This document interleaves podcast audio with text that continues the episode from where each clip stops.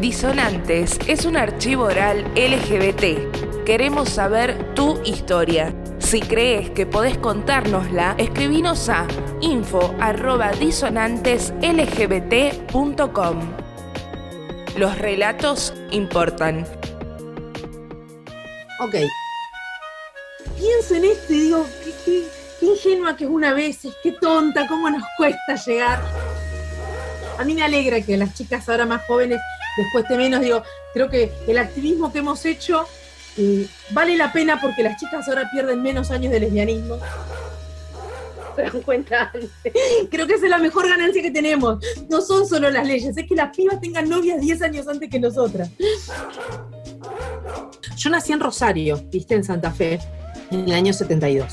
Lo cual significa que mis, mis años de infancia, una buena parte de esos años, fueron durante la dictadura. Eh, te genera como un, como un marco social especial. Eh, de hecho, casi toda mi primaria fue en dictadura. Toda mi primaria fue en dictadura.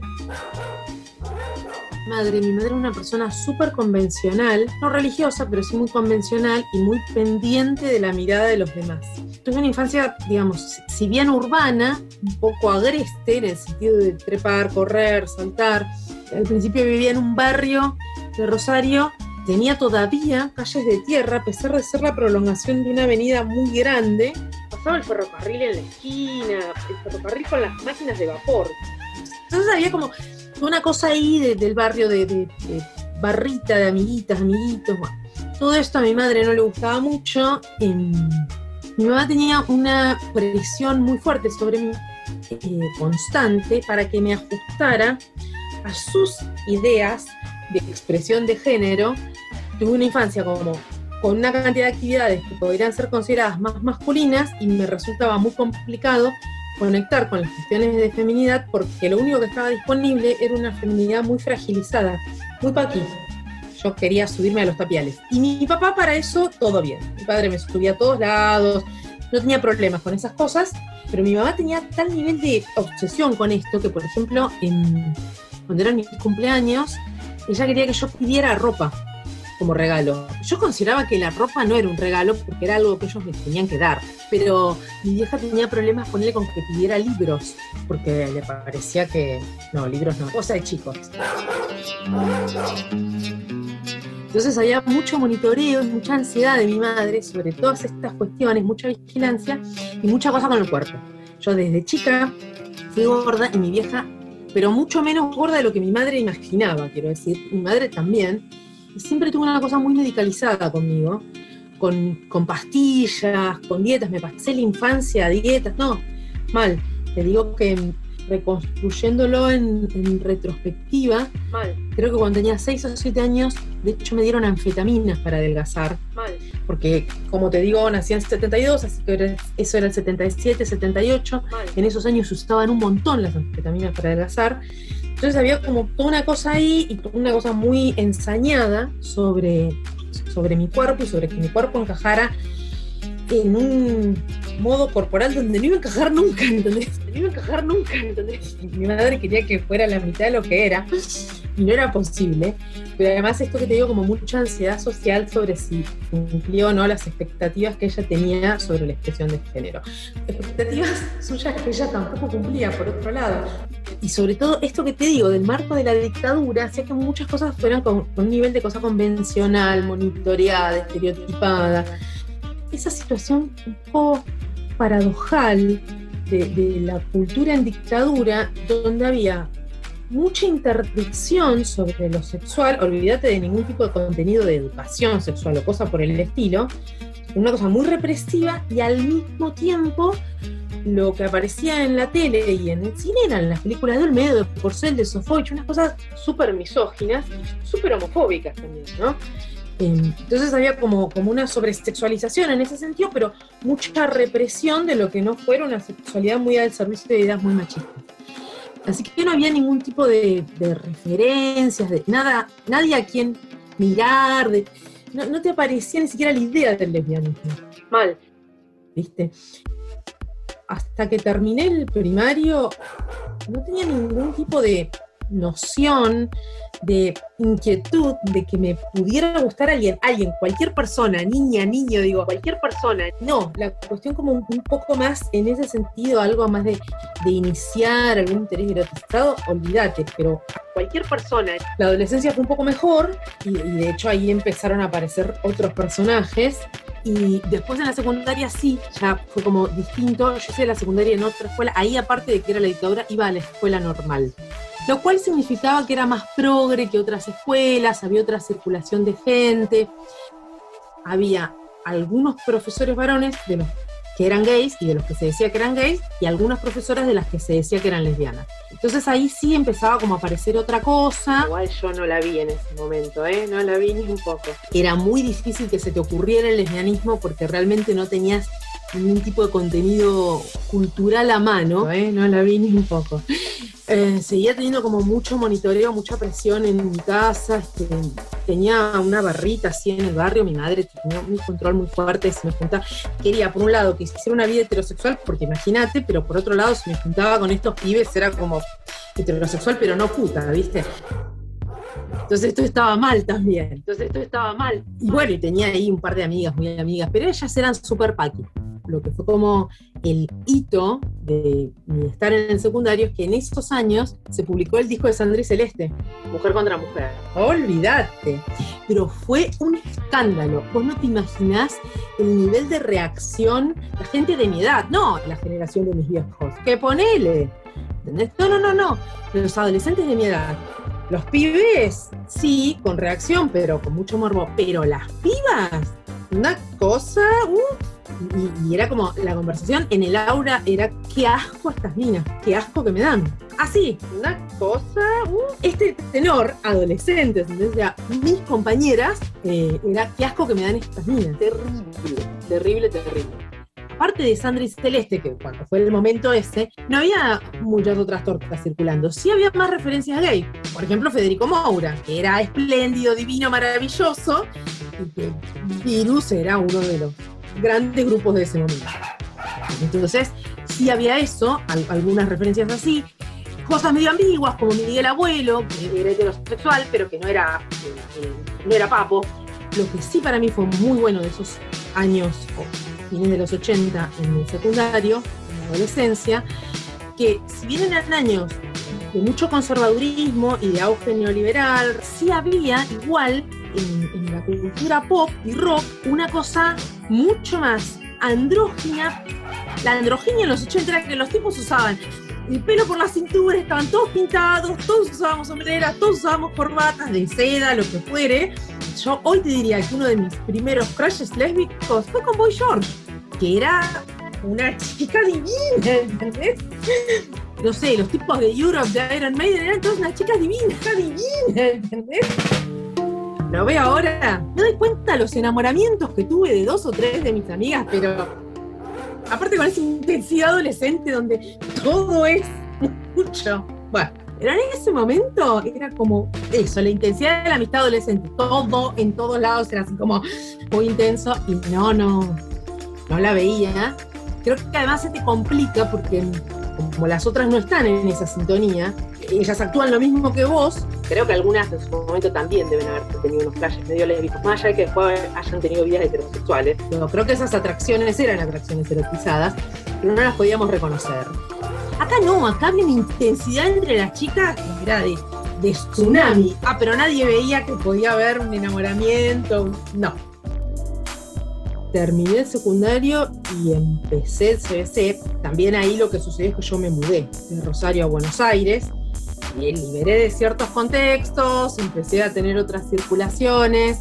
Vos sabés que muchas de las tortas con las que yo he hablado, que tienen más o menos mi edad, tenemos unas historias parecidas de haber tenido nuestras primeras novias después de los 20 años. A los 20, a los 21, a los 22. Y en cambio, tortas que tienen 10, 12 años menos que yo, muchas ya tuvieron sus primeras novias a los 15, a los 16. Como eso para mí es una pauta del cambio social que ocurrió en esos años. De cómo muchas cosas pasaron a ser pensables y posibles mucho antes. Las de mi generación hemos perdido mucho tiempo hasta que nos dimos cuenta se nos ocurrió que era posible y que nos podía estar pasando esto. Las de mi generación hemos perdido mucho tiempo. Y me vine a vivir a Buenos Aires para hacer el CBC para biología. Empecé como a conocer otra gente, a pensar otras cosas. Cursé con Esther Díaz y aunque en, es- en esos años no lo hubiera dicho con estas palabras, pero me enamoré de Esther desde ese momento. Hace 30 años estoy enamorada de Esther Díaz. Cursé una maestría solo porque la dirigía a ella. Te lo digo así. Esther Díaz es lo más. Fue alucinante porque Esther lo que tiene es muchísima presencia escénica, aparte de que es muy inteligente, es muy brillante, enseña súper bien, tiene muchísima presencia escénica y es una persona súper sexual. Estás ahí y ves a alguien que está haciendo un grandísimo despliegue sexual, súper feminizado, súper seductora, como, ah, esta señora, eh, yo quiero ser como Esther Díaz, ¿entendés?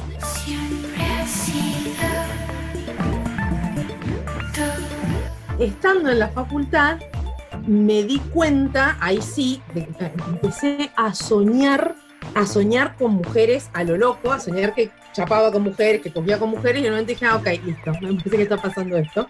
A soñar con mujeres a lo loco. Entonces pude ahí como ponerle nombre y decir que me había enamorado de esta profesora, que por supuesto no me daba la menor bola, tenía su vida paqui, pero, y que también les pasó un montón de otras tortas, ese momento es como volvés a cierto estadio adolescente, entonces tus primeros enamoramientos lésbicos son con una intensidad de los 15 años. Le empecé a contar a todas mis amigas y amigos de la facultad que era lesbiana. No, claro, ¿entendés? Porque es como, ah, finalmente lo vi, entendí. Y ese fue el momento, en esto cuando, cuando ahí pude darme cuenta que me gustaban las mujeres y pensar que era lesbiana.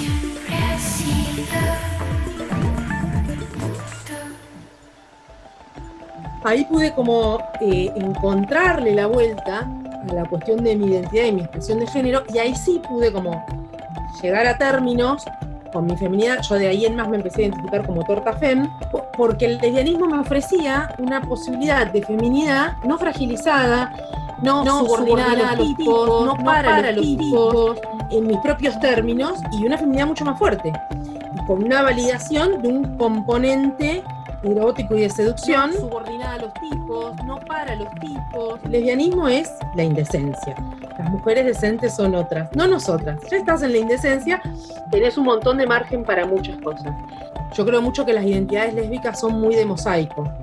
Todas tenemos componentes de feminidad, de masculinidad en distintos elementos que tomamos, ¿no? Esto como el manejo del cuerpo, yo siempre tuve una cosa del cuerpo, no, no solo de, la cuestión de la gordura, sino de la fuerza, de, de la agilidad, de la cuestión muscular. Digo, toda la vida me encantó subirme, treparme, saltar. Lo sigo haciendo, dejé de hacerlo hace dos años por la columna, nada más. Bueno, poder encontrar los componentes de, de feminidad, de masculinidad, cuáles, cuáles quiere cada una, cuáles no, con cuáles está cómoda, con cuáles no. Para mí eso es como algo muy propio del lesbianismo, que te da esa posibilidad de hacer tu, tu propio collage, viste, tu propio mosaico, y entonces sí, ahí una empieza a estar más cómoda con el cuerpo, con la ropa, porque encontrás eso, que no tenés que quedar metida en una forma que, que no era la tuya, ¿viste? Pero bueno, por supuesto empecé ahí a encontrar la, la mirada estereotipada de los demás. Me acuerdo de una de mis mejores amigas de la facultad, estábamos en un parque, entonces yo estaba en esto de que le contaba a todo el mundo que era lesbiana, porque era como anunciar la llegada del Mesías. Soy lesbiana, esta es la buena nueva que hay que contarle a todo el mundo. Y esta amiga, cuando le digo que soy lesbiana, me dice, ¿Cómo puede ser? ¿Cómo puede ser que vos seas lesbiana si sos tan femenina?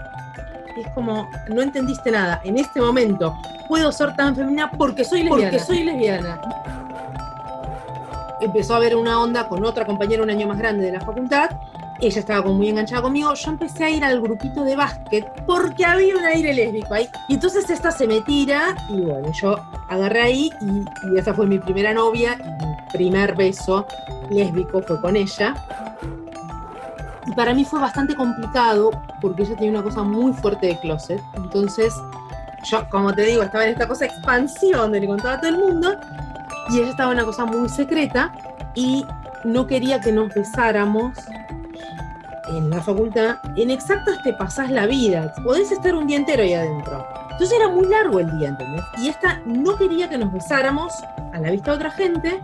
Insistía como que nos besáramos en el baño y eso para mí era terrible, porque era terrible tener que estar como haciendo algo que fuera malo, algo que hubiera que ocultar, con la alerta de que entrara otra gente, me resultaba muy costoso, muy, muy negativo, me, me producía un daño emocional terrible. Esta cosa de tener que besarnos en el baño y ella no quería hacer una cosa más pública. En algún momento ahí este, tuvimos una situación con gente de la facultad.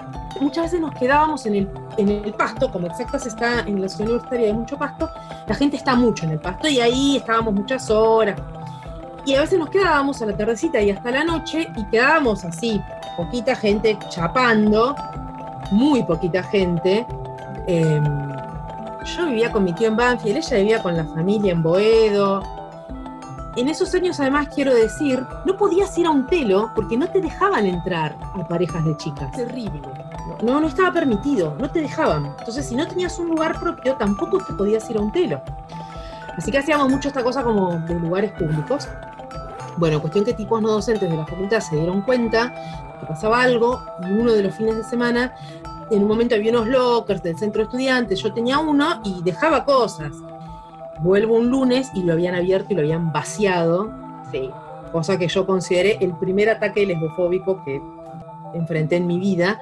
Eh, de un panel donde habría 30, 50 lockers, el único que estaba abierto era el mío, estaba absolutamente vacío. Terrible.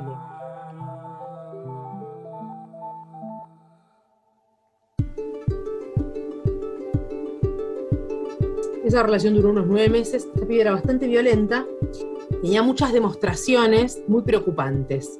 Íbamos al cine por corrientes, a tomar algo, se paraba en las vidrieras de las armerías. Mm, alerta. O estábamos discutiendo ahí, golpeaba una pared. Mm, todo mal. Entonces, nunca me pegó, Mm, pero alerta. sucedían este tipo de cosas y había como mucha cosa de, de- de intento de control, de celos. Todo mal.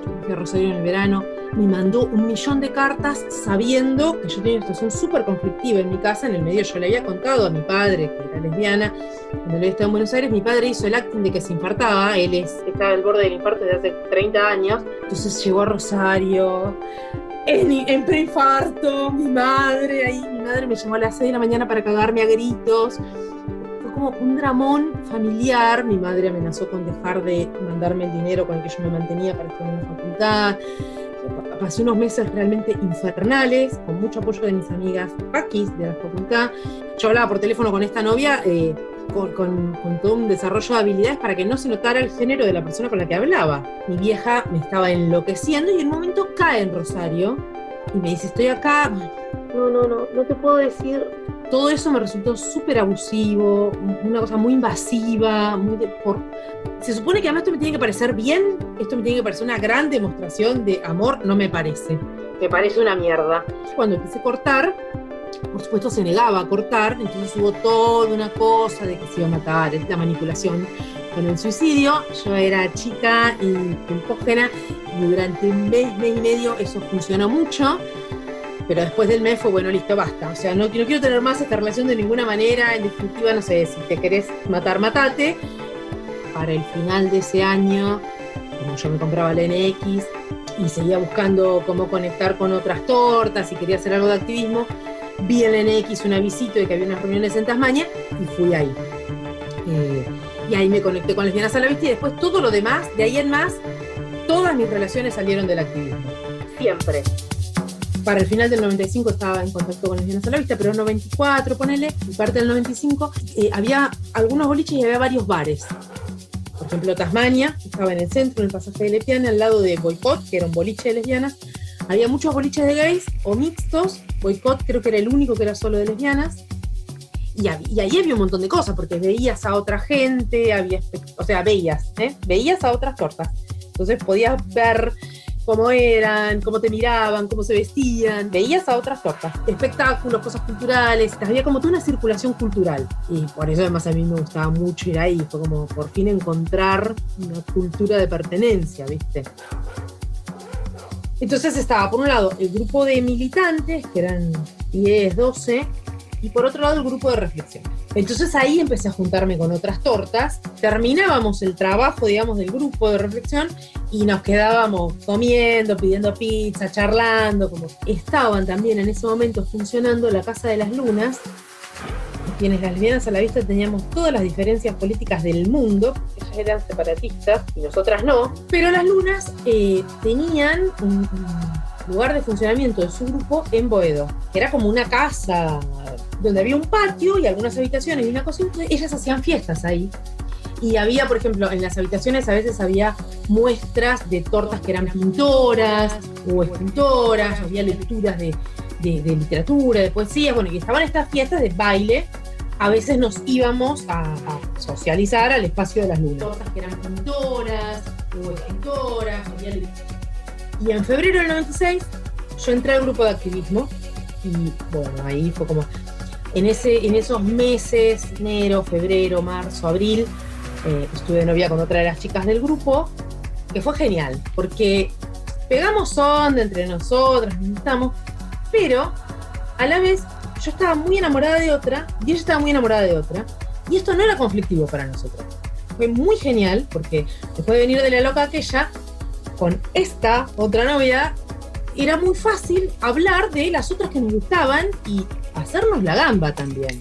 Y entonces, bueno, ahí en, estos espacios, ir a bailar a lo de las lunas, estar en el grupo de reflexión, estar en el grupo de autismo, ahí empecé a tener una cosa más social con otras tortas y también a tener otro acceso a cosas culturales. Fíjate, como toda otra cosa de circulación que, que, antes no había tenido para nada, porque ese mismo año, en mayo, un poco antes, me había empezado a gustar la Fabitron, nos juntábamos el, grupo en su casa, qué sé yo, y en mayo me puse en pareja con la Tron y estuvimos siete años y medio. Cuando me separé de Fabi, me puse en pareja con la madre de mi hijo, estuve prácticamente ocho años en pareja, y luego con la otra seis, y así, y ahora voy por cuatro y medio. Siempre tuve parejas largas, eh, siempre, tuve, parejas no monogámicas, siempre tuve parejas abiertas. Nosotros éramos gente muy marginal en términos políticos, éramos muy apestados. Así como estábamos en la crisis del HIV, éramos literalmente muy apestados. Nadie se juntaba mucho con nosotros porque si vos te juntás con las organizaciones de derechos de personas con discapacidad, ¿no? Y te juntás con gente usuario de silla de ruedas y no usa silla de ruedas, es muy evidente. ¿eh? Vas porque tenés onda, sos una persona comprometida con esa causa. Acá no. Acá vos se supone que sos Paqui, te acercás a las personas LGTB, aparece la sospecha. Tan Paqui no debe ser. Entonces, te vas con la mancha del estigma que cargamos nosotros. Lo mismo con el VIH. Eso hizo que fuera bastante difícil que mucha gente se acercara a los activismos nuestros, que tuviéramos alianzas. Muy complicado todo eso. Entonces, en los 90 estuvimos como forzados por las circunstancias a hacer política de la identidad. Hacíamos política solo en torno de ser personas LGTB. Cuando vos te salís de la norma heterosis patriarcal y se te cae la pertenencia a ese sistema, se te caen un montón de pertenencias a otros sistemas. Las mujeres decentes son otras. Se te caen un montón de otros dogmas, de otras valoraciones, un montón de otras cosas pasan a tener otro peso. no nosotras. O sea, muchísima gente LGTB por necesidad económica, por hostilidad social o por elección, trabaja de forma independiente, por cuenta propia. La pandemia la, necesidad de, de, cuarentenas, de restricciones de circulación, que no pongo en cuestión en términos epidemiológicos, pero digo, sí tuvieron un gran impacto sobre nuestras vidas económicas y muchísimas de nosotras, personas LGTB, no recibimos apoyo de nuestras familias de origen. Y además, em, la pandemia provocó un volver a poner en el centro un discurso profundamente conservador sobre el hogar como un lugar seguro y sobre la familia como un lugar en el que te cuidas. Es un modelo muy heterosis patriarcal de familia nuclear, de la pareja con hijos y también negar los vínculos que construimos. Yo, por ejemplo, no pude ir a estar con mi pareja hasta cuatro meses después de no vernos, con un permiso especial que pude tramitar porque ella estaba teniendo una hija, no conmigo, sino con su ex, pero este tipo de ensambles, digo, somos no monogámicas, mantenemos otras relaciones, pasan cosas, no tienen el menor reconocimiento. Muchísima gente LGTB, sus redes de apoyo son eh, sus vínculos de amistad. No está reconocido. ¿Te daban un permiso para ir a cuidar a tu amiga enferma? No, porque no es tu familia. Entonces eso es un gran problema. Este discurso borró volvió a dejar en las sombras la existencia de otros modos de hacer familia, de hacer vínculos importantes, de darnos apoyo mutuo. un retroceso en ese sentido.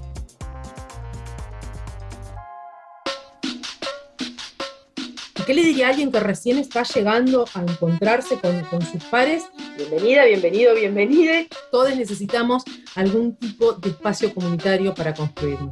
No podemos construir nuestras identidades en solitario. Necesitamos estar con otras, con otros. Es importante poder conectarse con otras personas, con quienes sientas que tenés historia en común, vivencias compartidas, algo que circula, alguien en quien verte reflejado. Y que sean muchas personas, ¿no? Porque también esto es decir, bueno, ¿cómo sos?